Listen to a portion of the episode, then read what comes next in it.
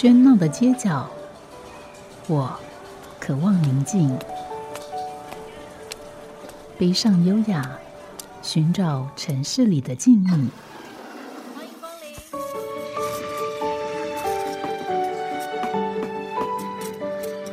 临。一杯拿铁问候，我们在书里相遇。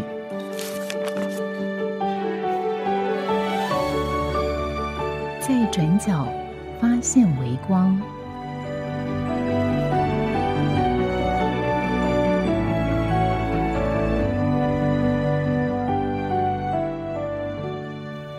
欢迎收听今天的《在转角发现微光》，我是吴嘉恒。今天节目我在现场，我们我们邀访到是竹东的瓦当人文书屋的店长燕华。那一般我们可能对于竹东不一定熟悉，那对于那边的书店可能更加的陌生。所以今天请燕华来帮我们介绍在竹东的这家瓦当人文书屋。我们先跟燕华问候，燕华好，吴老师好，各位听众大家好，我是燕华。对，我想大家一般听到独立书店，大家可能不太陌生。但是，比如说在竹东的独立书店，我想第一个大家会好奇的是，我们要怎么到那边去呢？比如说有什么样的交通工具还是方式？诶，其实真的有点困难，因为我们有朋友形容我们书店是诶远到天边的书店。对，因为你，但是很诶很奇怪啊，如果从台北下去反而比较方便。因为台北到竹东有国光客运可以搭，而且它是直达到竹东，然后在竹东高中下车，然后再走大林路上来，就可以到达我们书店。可是你如果从台北之外的外县市要到我们书店，就非常非常困难。你可能呃搭火车好了，搭火车就算转转折到竹东火车站之后，再走过来还要二十分钟。从竹东火车站走过去二十分钟，对，差不多。那如果刚才你说在竹东高中下车走过去，那是从新竹市搭新竹客运就可以在竹东高中下车。嗯，对对。可是，在竹东高中下车之后要走大概十分钟，三百多公尺。所以其实的确好像觉得呃，这个交通辗转周折，但开车的话会比较哦，开车的时候真的超方便的。对，因为从呃。通通那边，他通常都是走二高嘛，二高下来之后，那我们书店附近又又有停车格，就是蛮方便停车的。对，所以呃，但一般可能到竹东，不见得会这个只到了竹东。比如说，我们到附近玩一玩、走走，开车去竹东一日游，顺便也到瓦当走一走。你会建议附近哪些地方可以去吗？其实呃，一般如果我们住住跟当地人。要推荐竹东或是新竹的景点，一般人都会说：“嗯，我不知道去哪里玩。”不会吧？竹东其实蛮多，就是说它有一些山啊，有一些有，可是它就是离开竹东，然后往五峰、往往尖石山上跑，或者是往北浦去逛北浦老街。再就是竹东在地的话，有一些比如说艺术园区，像萧如松艺术园区，它可以逛一下。然后或者是去软桥彩绘村。晃晃，然后去资源庄吃个冰棒这样子，嗯，对。但是资源庄它冬天就没有啊，因为冰棒它冬天对季节性的，对，它季节性的。对，所以会不会到你们书店客人也会问这样问题？说会常常被问，还可以去哪里走一走？对对对对，常常被问。所以我觉得正。趁这个机会呢，刚好在节目里面介绍瓦当人文书屋，也就把附近的这个景点也稍微提一下。那么大家或许可以来计划到竹东或竹东一带做一个开车的一日游，当然也可以搭乘其他的这个交通工具。不过回到书书店本身，如果有这样的交通的一些不能说困难，但是总是辗转就是比较折磨一点。所以当初怎么会想要在竹东开书店呢？是因为你们？呃，你有特跟这个地方有特别的地缘的关系吗？有，其实是因为我先生他从小在竹东长大，然后我们有考虑过新在新竹市要找店，当初的，然后新竹市因为房租比较高，加上我们没有看到满意的房子，所以我们就选择回到呃我先生的算是第二个故乡，因为他本身是彰化出生嘛，然后在竹东定居，所以竹东算是他长大的故乡，嗯，所以就在竹东。开，但是你不是竹东人，我不是竹东人，我是台中人，所以是闽南人。嗯，所以你住到竹东，对这个地方的感觉怎么样？住到现在多久了？呃，住到现在大概十年左右。我刚开始的时候，其实对竹竹东非常陌生，而且很不习惯。不习惯，对，因为我因为我在开书店之前都在台北工作，然后我又台中出生，所以等于是在大都市里面长大、工作、成长。然后到竹东就是觉得非常偏僻，然后 偏僻，然后安静，然后你想要逛一个书店也没有，逛一个什么展览也都几乎没有，然后又没有朋友，朋友都在台北、台中，是我就是我觉得我语言又不通，语言不通，其实 讲国语是 OK 的，但是就是周遭的老人家他都会讲客家话，那我就会觉得这好像不是我的地方，这样子，对，会有点。有点隔阂，隔阂跟那个寂寞的感觉，嗯，对。可十年了，也算蛮长的时间了。对，因为我觉得是还好，透过书店，然后因为书店我们做过很多文化的性质的活动，然后就是有点生根在地，所以跟大家有点。打成一片，然后就开始慢慢习惯这个地方。所以你现在呃有开始学客家话吗？当然没有，可能在未来的下一个十年有计划啦。对对对对对对。不过其实你刚刚提到书店，那现在在竹东的镇上有书店吗？除除了瓦当之外，有其他就是呃混合式的，就是算是有卖文具的，就比较传统这种文具店兼着书店。对对，那还有另外一家是英文二手书店。就是书库，专门卖英文的英文的二手书，对对对对。所以这个以竹东来讲，这个书店大概就是你描绘的这个情况。嗯嗯。那如果在这样的状况底下，那瓦当是什么样的定位呢？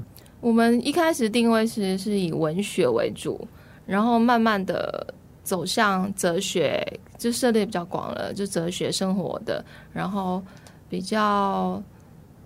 呃，连二手书也有卖。一开始是二手书决定不要卖，因为觉得二手书在那个地方要收书其实有点困难。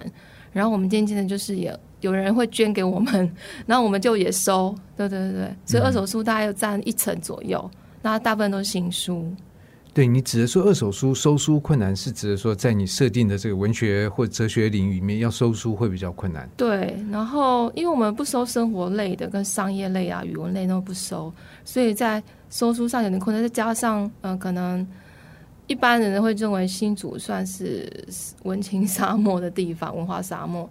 那而且我只有一个人嘛，一个人在经营书店。那如果说我我要看店。然后又要去收书，可能在人力上有点没有办法负担，嗯，所以就会有一点困难性。所以那是刚开始先不要决定卖二手书，对对对对的考量。不过这里就会有两个问题，但第一个就是说，呃，如果考虑到二手书的这个收书会有文学或哲学类的困难，那也表示在这个地方的这两类读者本来就比较少。所以换句话说，当你要卖新书的时候，你也会碰到这个问题的另外一面，就是。这样的读者比较少，对，嗯，对啊，所以这我们经营五年来就是步履蹒跚，嗯，就是走的很辛苦啦，对。可是当初这个设定在文学哲学这个领域的想法并没有改变，我觉得没有改变，因为我觉得每一家书店都有他自己的独特的个性。那我的个性，我比较喜欢看这一类的书。那如果说我又呃。卖我不喜欢看，比如说商业书，比较我真的比较不喜欢看的话，我也很难去介绍给我的读者。嗯，对啊。所以在当初开这个书店的设定，因为你回到的是你先生的家乡，他对这个这方面的这个书籍，他有什么看法吗？他也很喜欢，嗯，对，因为他跟我看的的书的类型很类似，嗯，对。但是你们没有想到在开店的时候做一些。更广的这个调整吗？还是说现在就是有比较调整到连生活类的都有贩售？嗯，对。所以以现在状况来讲，就是呃，在瓦当我们会看到有生活类，对，然后也有文学、哲学、历史，嗯，都有。对。所以经过这样调整，你们现在的状况，你觉得比较？我觉得比较好啊。对，因为就是呃，我们可以接触更多的人嘛，然后面向也更广，我觉得这样蛮好的。嗯，可你有没有想过，比如说，既然在竹东这一个客家人口比较多的地方，包括跟当地的连结，或者有一些人来到这边也会对客家的文化感到兴趣，所以在这个部分，瓦当会有客家的有有有有有一小部分，有一小块是关是客家作家的，然后客家文学，然后以及客家的，比如说他们。独有的像释染这些比较手创，释染是释染就是跟染蓝染有关系吗？呃，释染好像是用柿子，柿子，对对对对，用柿子当颜料，对，当颜料去做染色，然后所以通常它就是柿子的颜色，所以我们有贩卖就是这些商作品。释染染出来的颜色是就是那个红色吗？不是橘红，橘红色，对对对对，啊，蓝染是蓝色的嘛？对，这听起来蛮特别，我不知道听众朋友到底熟不熟悉。我是第一次听到释染，释染在新浦，嗯嗯，所以等于这样的一个在地的结合，也会变成你们现在的特色。对对对对对，嗯，那所以这方面反应怎么样？这方就是跟客家在地的这个，包括你刚刚提到的书籍，或者是像释然这样的一种，好像文创商品的反应如何呢？嗯，虽然销售上没有反映出来，可是我觉得大家好像进来逛之后会觉得，哎，好像蛮惊奇的，就是有有卖这些东西。那我们现在连，呃，虽然没有跟在地结合，就是跟那个外地，比如说朋友他们做小农栽种的米，我们这样现在也有在贩售。可是，在竹东本来这个附近就也就有很多有跟农产相关的，对对对对对对。所以这个部分会有人特别到这边来买，没有特别，但是他如果逛的时候，他可以顺便带走一包。嗯，他就看到哎有米，那就是是自然农法栽种，他觉得还不错，他就会顺手带走这样子。嗯嗯，我想在这么多的节目里面来介绍独立书店，或许也都可以看到不同的书店，但他们在面对比如类似的一些环境所做的变化，就是呃无可讳言，在现在呃一方面大家的阅读量其实是越来越增加，但是透过纸本的。阅读这个在比例来讲似乎正在缩减，那更何况是透过购买的方式来取得阅读来源的这种呃阅读似乎就越来越少。当然，这样的状况也就会影响整个书店或者出版乃至写作、翻译这些种种历程。其实它的影响是非常广的。只是我们在节目里面选择用。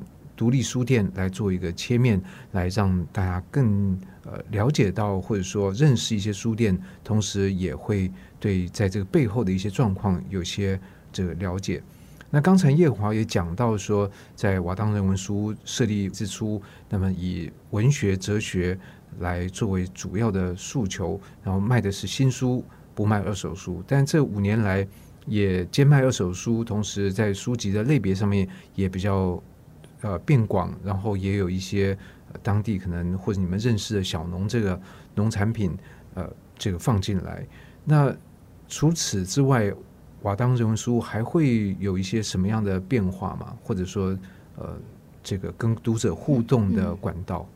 嗯，一开始我们其实就开始办活动，因为觉得说要吸引用书本去吸引大家走进来，其实是有点困难度。那所以，我们就是一开始就设定，就是每每一个月可能会办两场、二到三场的讲座啊活动。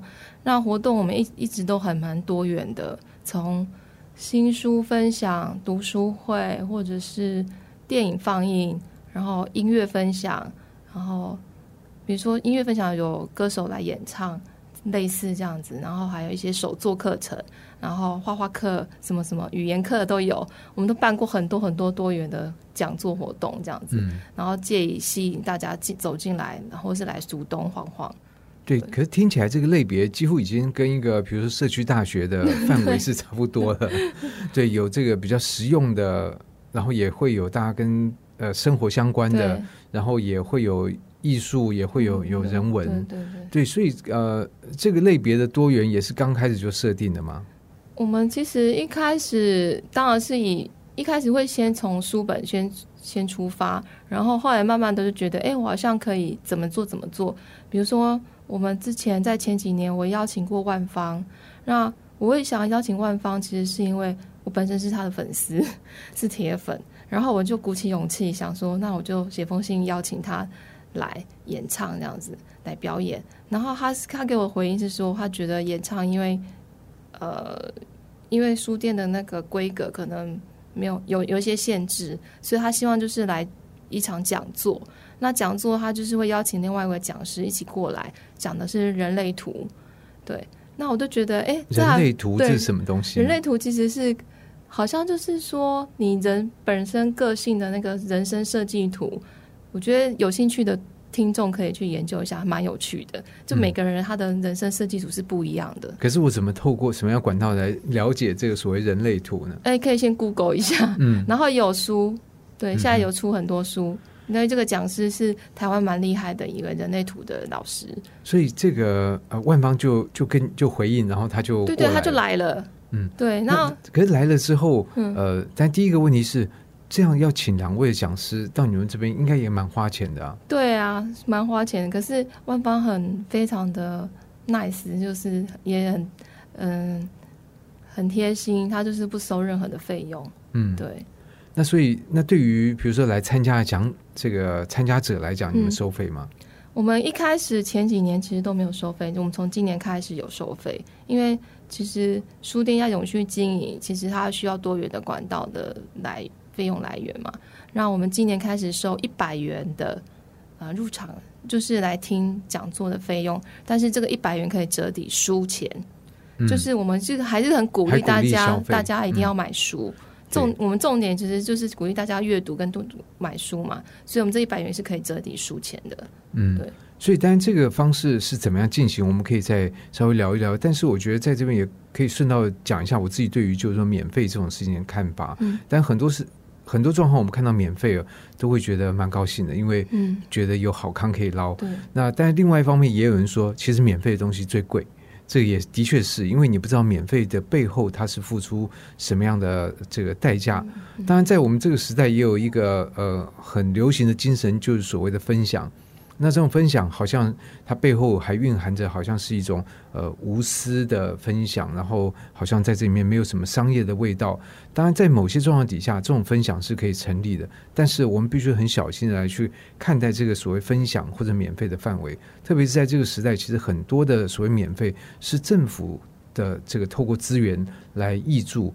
那这种挹注固然有它的效果，但有时候它对于市场机制的破坏，这个破坏有时候是更为更为深远。然后我们在这个里面其实享受完，我们不会去注意到它背后的这个呃影响。就好像我们可能在海滩上面参加一个什么什么嘉年华会，我们很高兴的喝了几罐饮料，吃了几罐吃吃了一些东西，我们就把东西就丢到海边。那我们不知道这个垃圾，然后我们就很快很高高兴的离开。但这个垃圾可能留在海边造成的污染，或者被冲到海里面造成的这个伤害，其实不是我们在。高兴完之后会去想想到的，所以其实像呃，我要当人文书在今年开始收一百块这，我觉得其实是蛮好的。一方面它的负担并不会那么大，嗯，二方面对于一个书店的支持，其实是有它实际的效益的。嗯，对。那你们经经过挣扎吗？从免费到收费？有有挣扎一下下，因为就是很担心，就是收费之后没有人来。嗯，但是我觉得还是必必须要建立这个使用者付费的观念。对，而且很多人他其实，比如说是远道而来，来分享，来把他自己其实不知道花多少时间所累积出来的一些东西讲出来，这背后他的他的代价，他付出的这心力、时间各种方面的成本，其实是某种程度要适度的反映在这个上面。对。可是那你们参加者不会本来比如说比较踊跃一下，哦，收一百块，那我们就不来了。我觉得今年这样子。测试的结果觉得还好，因为我们又折抵输钱，然后反而就是购书的人也会变多，嗯，对，就效果还蛮好的。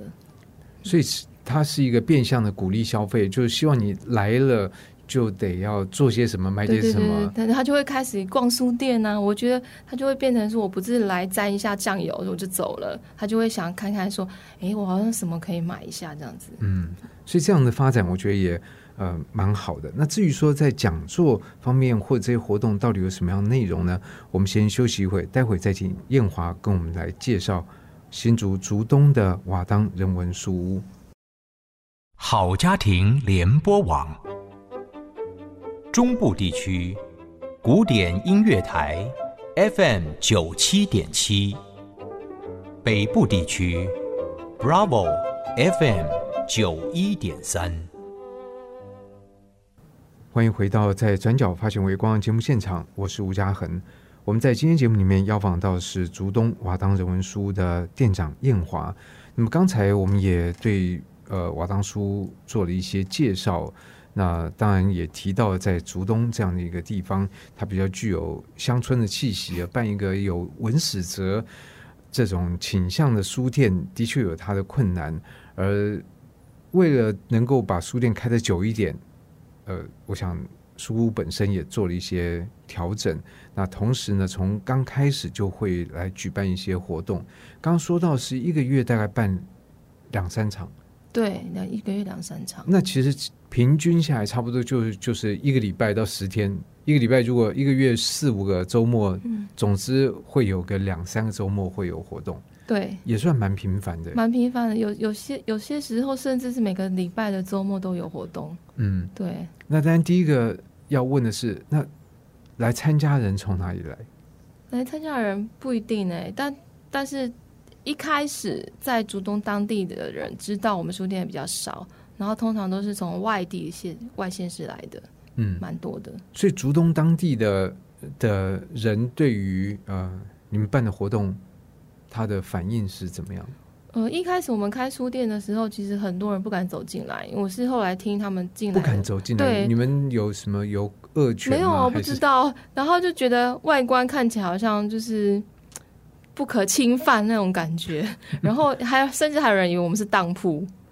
你们是不是那个太太有一种封闭性了？所以 我也不晓得，因为我们其实就是一个我们的门面是蓝色的，然后有贴个本字，那个本字是红色，他可能就是以为哎。是不是当铺啊？哦，对，就有人这样跟我说，然后，然后又取瓦当，他们会以为说，哎，这是原住民的书店吗？还是什么？就是大家会头上冒很多问号，就对了，然后不敢进来。可能你们有个“当”这个字啊，因为老讲本不会让人想到当铺，可能是“当”这个字，有可能。所以这就牵涉到。旁旁及另外一个问题也是，其实很多集的节目，我大家都会问那个书店，就是说为什么叫这个名字？为什么叫这个名字？其实是瓦当，其实就是老屋子上面的一个小元件嘛，它就是在瓦的最末端。对对对对，它承接，它可以雨水承接雨水。那我们就是当初取这个名字，是因为我们觉得说瓦当这个小小的圆镜，它可以这么大的功能，就像书店一样。书店虽然很小，可是它发出的微光、温暖微光，其实是可以。呃，就是照亮每个角落，就是有这个意象在，嗯，对，所以不是原住民对，其实这个就很有趣，因为如果说讲到这种中国式传统建筑，你跟他讲瓦当，他他一定知道你指的是什么。嗯，可对于很多人来讲，这个词汇是陌生的，所以他可能觉得这个读音的陌生，就想到这是不是原住民？其实是十万八千，其实还蛮像，就瓦当瓦当，好像他们就这样讲，还蛮像的。所以这个也牵涉到，是不是你们呃太？掉书袋了，太掉书袋。一开始可能会有这么的感觉，对对对。但是他其实如果他只要走进来，就会发现其实这个地方其实是很舒适，然后又很亲切。然后我们呃，毛小孩都可以进来耶。嗯，我们有狗啊猫，因为我们有养猫，所以狗其实也可以进来。猫狗不会不会怎么样，因为我们家的猫很也是很亲人的。嗯，对对对。所以这个这个困扰。对你们形成什么样实际的？你们有感受到吗？有没有感受到？就是，但是没有想要改名，比如说改名呃菊酱书屋，或者是福菜书屋，或是泡菜这样 的。对对，没有哎，因为我们觉得，嗯，没。如果如果说我们书店给人家这样的感觉，可能表示我们一开始就是给人家这样子的，就是独特的个性，那个书店反映个性嘛。那我觉得我们就是要做自己。你如果没有办法做自己，我觉得这样。开书店也没有什么意思，嗯，对，我们还是坚持这样子的名字跟这样子的理念。不，但是名字这东西，我觉得随着时间，它可能大家也会习惯，然后也慢慢的觉得，哦，这家没没有那么可怕，是可以走进去的这样子。所以当地的人来参加活动的多嘛？因为我觉得在一个是呃，比如说在竹东这样一个书店，必须要去考虑到到底有多少来参加活动的，特别是这么频繁的频率哦。有多少是当地的人来参加？因为你如果都是依靠说外面的人来，其实这个有时候会比较辛苦一点。对，最近有比较多当地的人参加，是因为你们安排的活动的类型，是因为安排活动类型以及我们的知名度，就是有渐渐在主动打开。对，然后很多人走进来之后，可能就是口耳相传，就会发现说，其实这边就不可怕，而且它就是卖书的地方。嗯，对。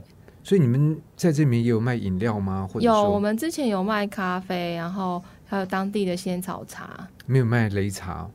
没有哎，因为擂茶好像比较不好，不方便去煮它这样。或因为我们其实如果去过我们书店，就发现我们其实吧台很小，我们也没有什么所谓的吧台。所以就是没有不方便去操作那些饮料。嗯，不过感觉好像对于外地人来讲，特别擂茶其实呃也可以有冷也可以有热。如果冬天到这边又又冷又是饿，来一个擂茶其实蛮蛮能够。哦，那我可以考虑一下哦。不过这可以，的确就是说这样的变动是可以考虑的。对。可是在这个活动本身来讲，嗯，你刚刚提到跟在地会有比较多联系，我猜是比较生活类的活动。或者手作类的活动手作类，比如说可能编织呃编织袋子，然后或是做手手工肥皂，然后就是我有朋友他会来这边开店，然后也有学习语言的，然后还有画画课，画画课就是水彩画，然后就是每个礼拜一晚上会有。老师来带领这样，所以这是成人的课还是小孩的？成人的课，嗯，对，都是成。所以就比较，尤其礼拜一晚上，那一定是比较当地的来参加，对对对对。可其他的，比如说回到这种文学或者历史哲学，会是因为这也是蛮广的一个范围，你你会偏向什么样的类别吗？文学跟历史，我没有设定任何的类别，因为我觉得比如说是翻译的文学吗？还是本比较本土创作？没有，这个就没有设定。那通常有一些是出版社他会来找我们，然后跟我们一起合办。那另外就是我自己找，那我自己找的部分可能就是比较偏好于我自己喜欢的主题，或比如说是嗯，比如说可能像我，比如说像我喜欢吴明义老师。那在到之前出那《单车世界记》的时候，他不是会想要他有一个骑脚踏车就是环台的一个计划。然后我可能就是会环台演讲的计划，环台演讲对，然后我就会主动去想要邀请。你怎么知道他有这个计划？还是刚好你写信给他，他说啊，我最近有这个计划。因为刚好就是我们，因为他算是我学长，那就刚好有认识。然后我就是知道这个计划之后，可能就是出版社那边他就是发发出这个计划的邀请，然后大家就可以去做自我推荐。那我也就去推荐我们自己的书店，对。然后，当然，吴明老师他的号召力非常强。嗯，对，当天有多强呢？爆满，爆爆，而且那个人人群还溢溢出外面，对，溢出到门外去了。那会不会引来更多说？哎，那边怎么回事？挤着这么多人也来看一看？有啊，我们常常在办活动，如果是塞满的人的时候，大家路过其实都都还蛮好奇，到底这些这间店在做什么，然后到底什么样活动，或是什么明星？嗯，对。那我们也邀请过明星来当一日店长，像连玉涵，嗯，对，连玉涵那那一次也是爆满的。所以你们的这个呃范围真的是很广，蛮广的。对。那除了这样的一个文学类别，你刚刚还提到像历史、历史或者哲学，那这方面你会有什么样的呃办什么类似什么样的？哲学的话，像我本身很喜欢卡缪的，像异乡人啊之类的。那我曾经也邀请过，就是。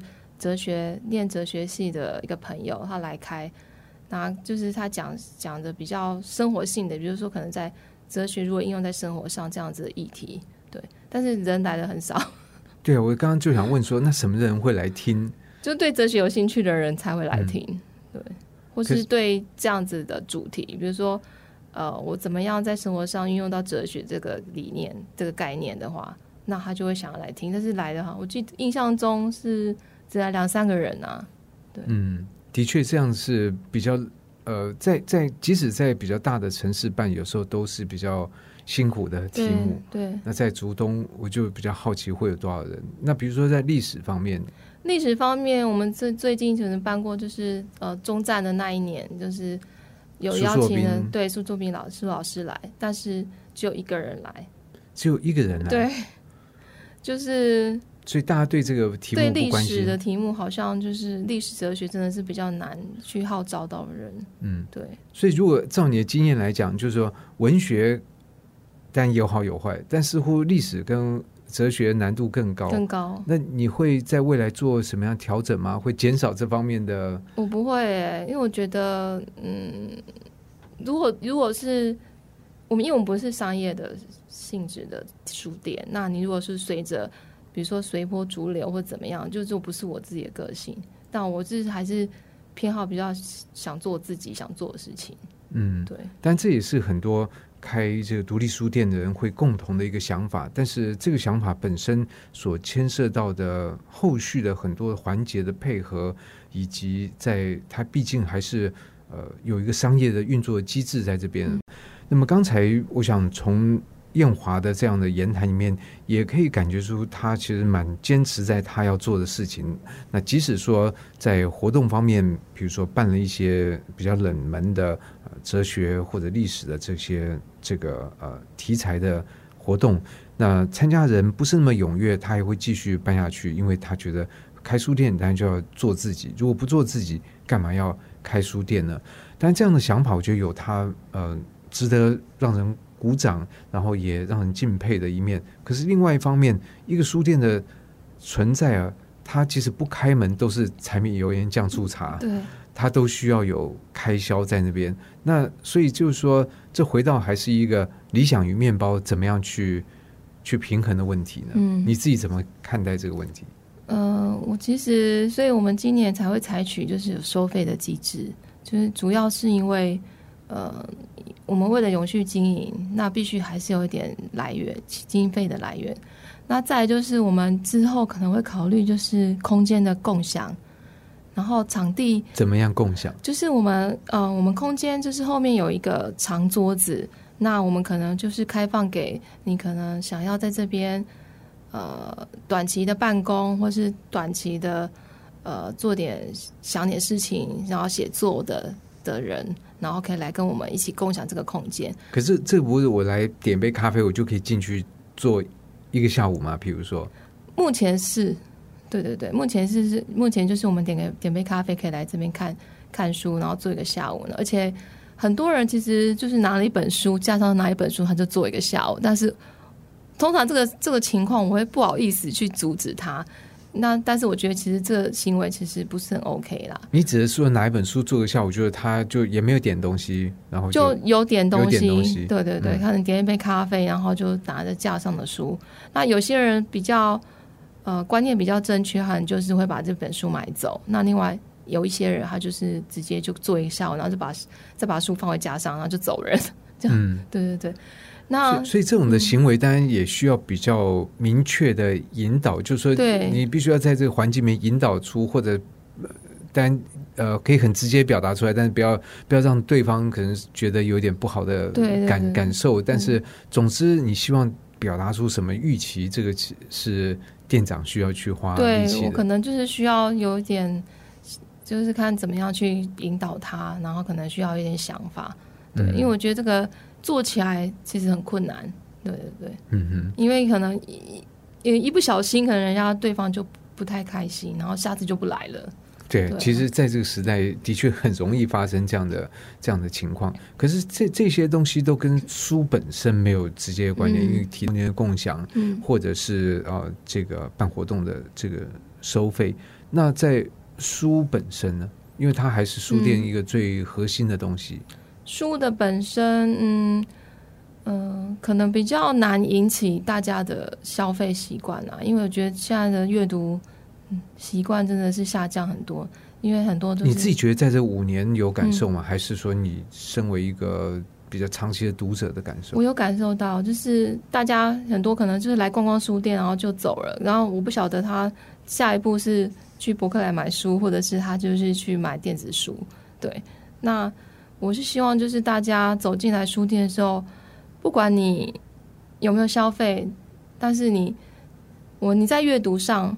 就是有有享受到那个空间，我觉得也蛮好的。但是我们还是鼓励你买一本书，一本两本，然后甚至是或者是你呃带着自己书来也可以。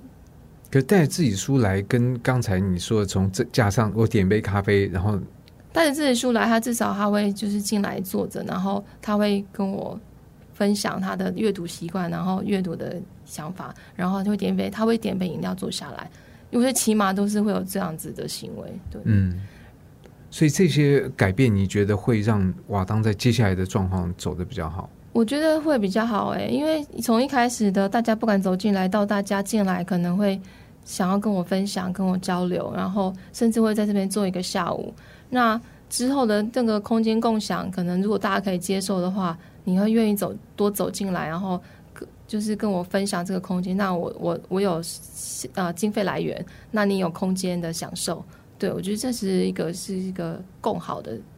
那么在活动部分，比如说呃，这个明年会有什么样的想法吗？嗯，可能会倾向于办比较大型的，像市集。对，所以市集的话，指的是跟书书有关的，就是邀请就是相关书店相关的朋友，然后一起来和一起来共享盛举。然后可能就是再安排几个音乐性的节目，对。不过这个有点，我有点好奇，就是说，如果你觉得现在的大家买书的这个习惯，它已经有一点好像就像一个水位比较低的水库，你要从里面捞到水晶比较困难。那你这这个状况底下，你再邀集其他书店同业来一起办市集，这个会不会呃反而适得其反？嗯，我的想法是这样，我觉得。嗯，一个一个书店，它孤军奋战，不如大家一起做。那因为我们每个家书店，它所选的书可能会有一点差异性。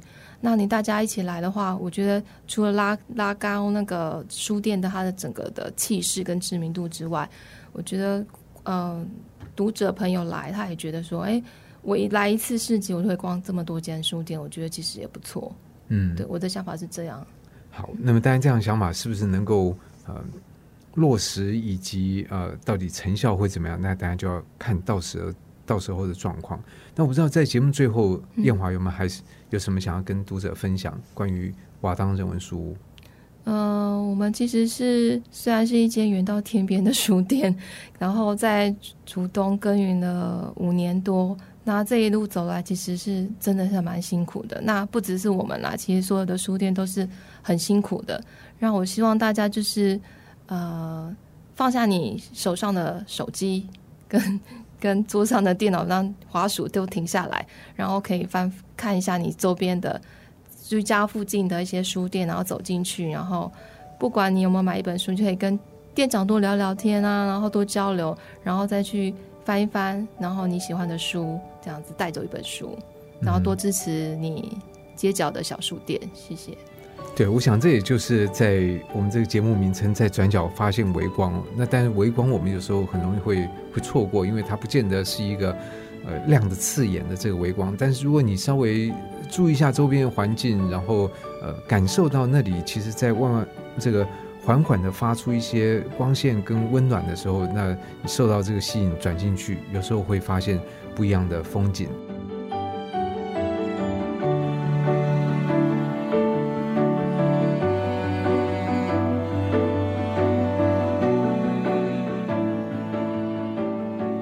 感谢您的收听。如果您对这个节目有任何想法、意见，我都很欢迎您帮我到 App Podcast 留言、打分、评星，也邀请您订阅这个节目，并分享给身边的朋友。我们下集再见，拜拜。